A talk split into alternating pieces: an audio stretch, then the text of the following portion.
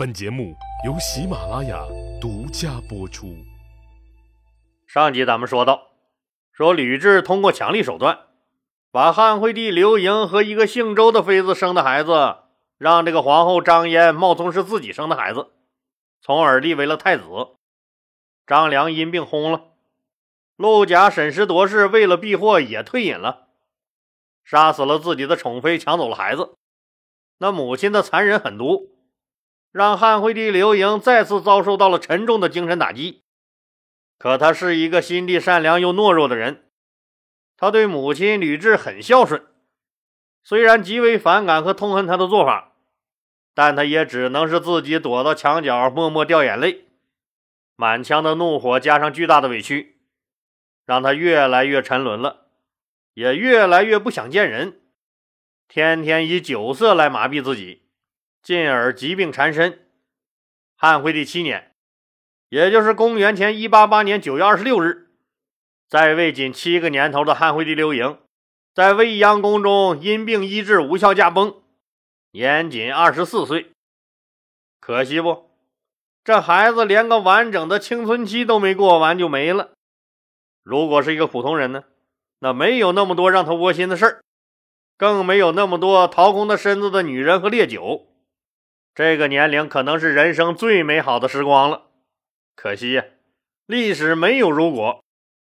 虽然他在位时是母亲李治专权，但这一时期刘盈必定是名义上的老大，所以甭管当时一些政策的制定者和执行者是谁，毕竟颁发和实施时都得人家刘盈给盖皇帝的大戳子才行。所以，老李还是有必要把刘盈在位期间所取得的一些成就给大家伙唠叨两句。大老刘皇帝给他儿刘盈留下的是一个正在蓬勃发展的大汉王朝。那作为守城之君，他只需延续老爹的各项政策就行了。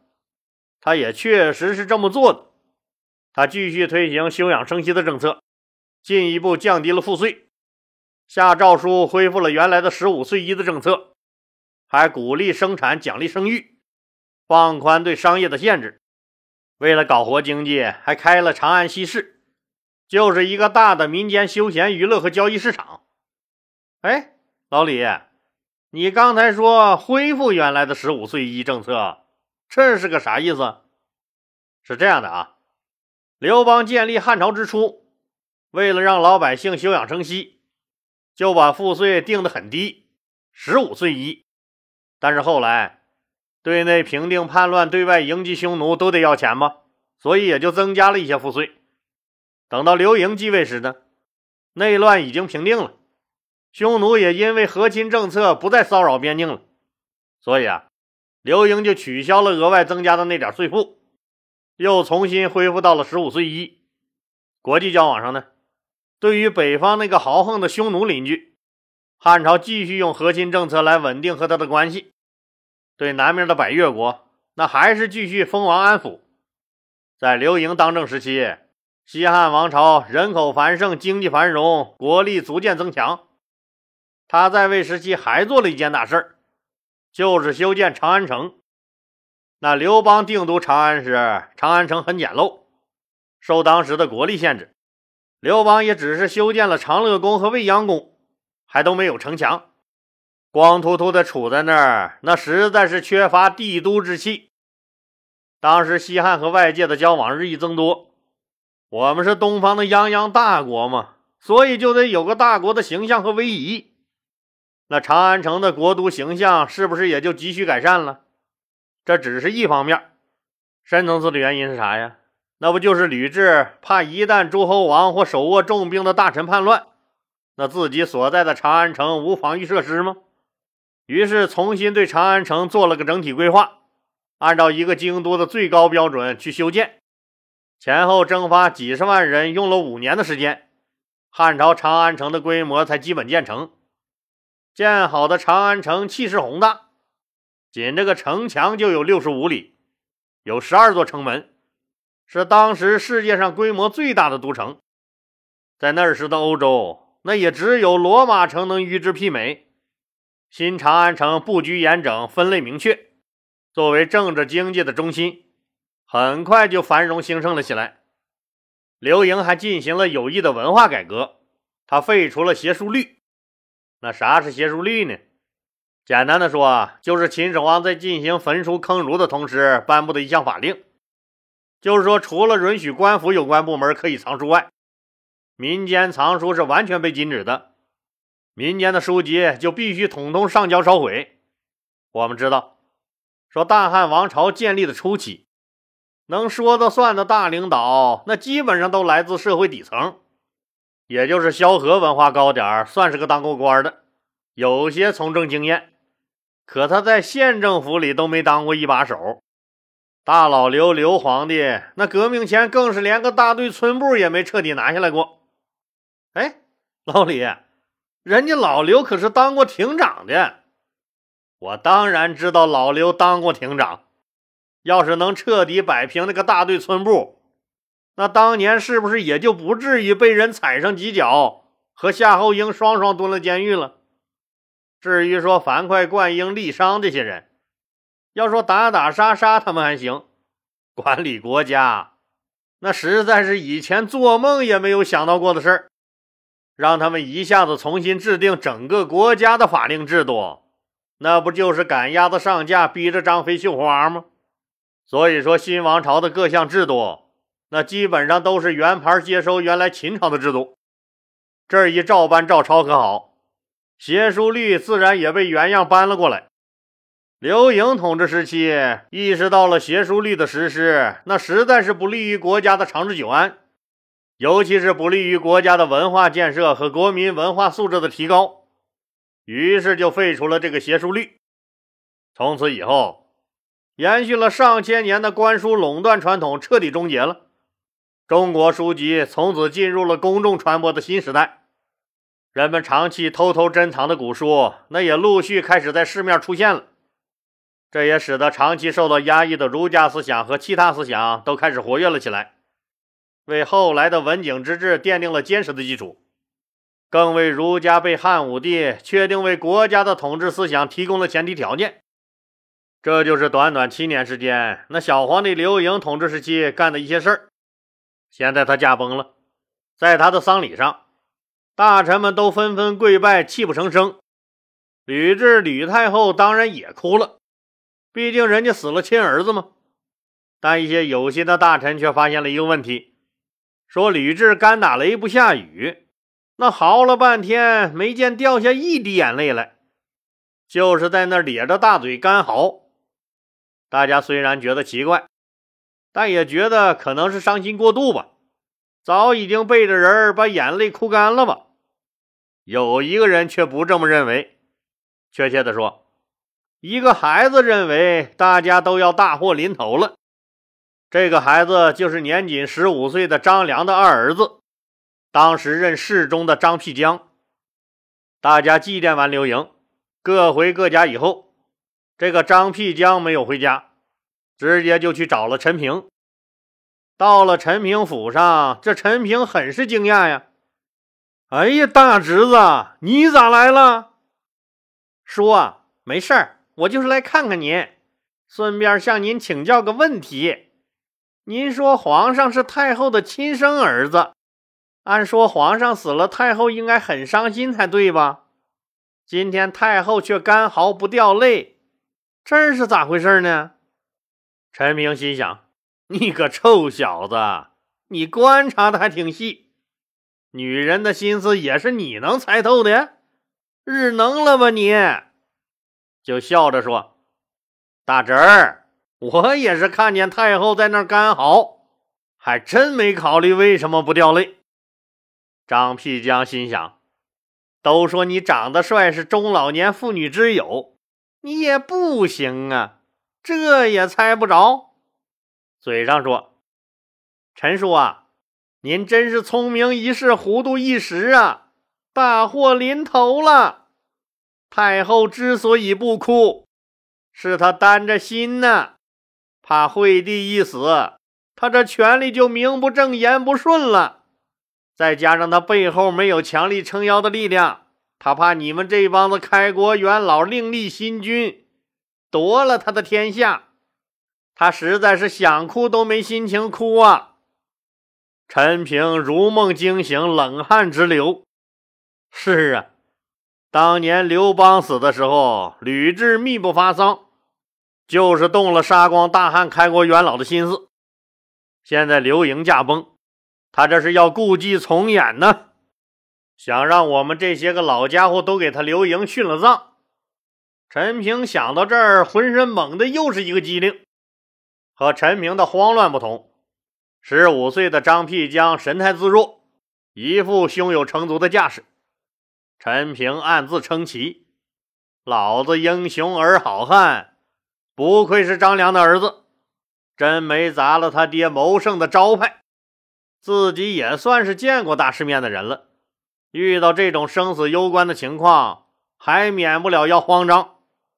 张辟疆又笑着开口了：“陈叔，这事儿现在补救还来得及。太后的人要是能控制得了朝廷的局面，太后就不会那么焦虑了，更不会冒险去和你们放手一搏。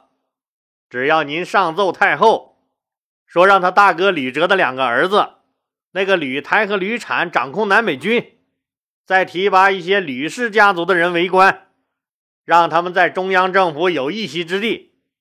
只有太后觉得心安，你们才能平安。高啊，实在是高啊！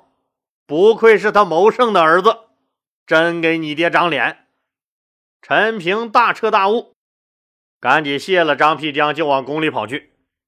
张辟疆说的南北军是中央禁卫军，南军属卫尉统领，驻扎在未央宫和长乐宫这两个皇宫内，负责皇宫的守卫，人数大概有一两万人，是皇家的最贴身护卫。北军则由中尉统领，负责防卫皇宫以外的整个长安城，人数比南军要多，实力也比南军强。这两支军队是汉帝国最精锐的部队了。他们是护卫和稳定京城秩序的最重要力量，而此时让吕氏兄弟掌控南北军军权，将这两支全天下最精锐的中央禁卫军军权掌控在手里，无疑是打消吕太后疑虑的对症良药。现在这两支最重要的军事力量不在他手里，吕雉的心时刻都在揪着，也确实是哭不出眼泪来。陈平见到吕雉后，上奏道。原来跟着高祖打天下的那些个老将们已经没了不少，剩下的也都年龄大了，又体弱多病，已经不适合再让他们带兵了。可是刘氏子弟既少又弱，根本不能匡扶社稷。臣觉得太后您何不在吕氏家族中选拔人才，委以重任，多为国家分分忧呢？吕雉一听这话，那可是心里一阵狂喜呀。这不正是自己想要的吗？哎，这个小陈儿哎，鬼机灵。虽然心里一百个舒坦，但嘴上却虚情假意的说：“吕氏家族里怕没有你说的那样的贤才吧？”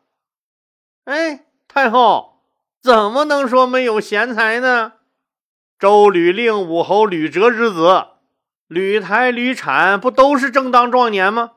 将门之后啊，我看完全可以胜任南北军的最高统帅。吕氏家族又多俊杰，可再选出其中的一些佼佼者，拜为将军、司马，共同来管理国家。待陛下丧事完毕后，臣当联合文武百官，共同上奏此事。吕雉听了一直悬着的心，终于落了地儿。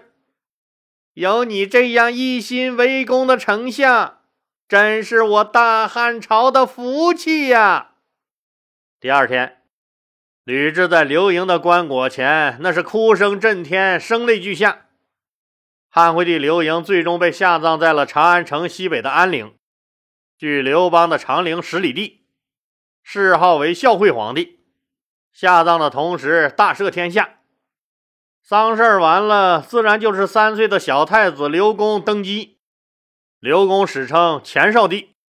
朝廷同时宣布，由于天子年幼，由吕太后临朝称制。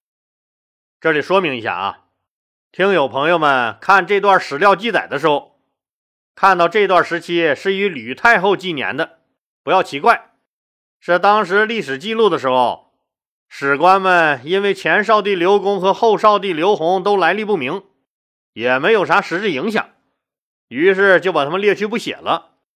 好多史料上，这以后的八年都是以吕太后纪年的。吕台、吕产也都顺利的担任了南北军的最高统帅。一天，吕雉又急召陈平入宫议事。陈平不知道太后有什么事儿这么着急找他，估计又要出什么幺蛾子，反正不可能是什么好事儿。到了宫里，吕雉对他说：“我有一个事儿。”想要征求一下陈丞相你的意见，你看，先帝的皇子们少而弱，我怕这样下去，祖宗的基业不稳呢。我想把吕家子弟封几个为诸侯王，来共同扶助汉室江山。不知丞相以为如何呀？这话一出，那陈平可是大吃了一惊。这女人这招可是太狠了！一旦他们吕家人封了王，那就是从人家老刘家手里人抢地盘啊！你想，每个诸侯王都有封地，这封地啊，那不就得从老刘家子孙手里分一份出来吗？这样下去，刘氏江山堪忧啊！这次事儿可不小，自己稍微处理不好。那就得鸡飞蛋打，家破人亡犊子。他略一思索，赶紧说：“太后啊，这可是大事儿啊！臣一个人可是没有资格做主啊！明天早朝，您问问大家的意见。”吕雉心里暗骂：“你个老滑头，！”嘴上却说：“只要你陈丞相认可。”这事儿可就成了一半了。陈平磕头道：“太后放心，臣当竭力保举。”吕雉大喜。陈平出了宫以后，直奔周勃的太尉府，对周勃说：“你的祸事来了。”啊，我的祸事？我能有什么祸事？陈平告诉周勃。太后还是怕他的政权不稳，想要诛杀咱们这几个老家伙。如今咱俩是谁也跑不了了。急得周勃是满脑门子的汗呢，直问该怎么办。陈平说：“明日早朝，太后要立李氏家族的人为王，咱俩都得极力赞成，才能免遭其害。”周勃一听，什么要立吕家人为王，当时头摇的就像个拨浪鼓。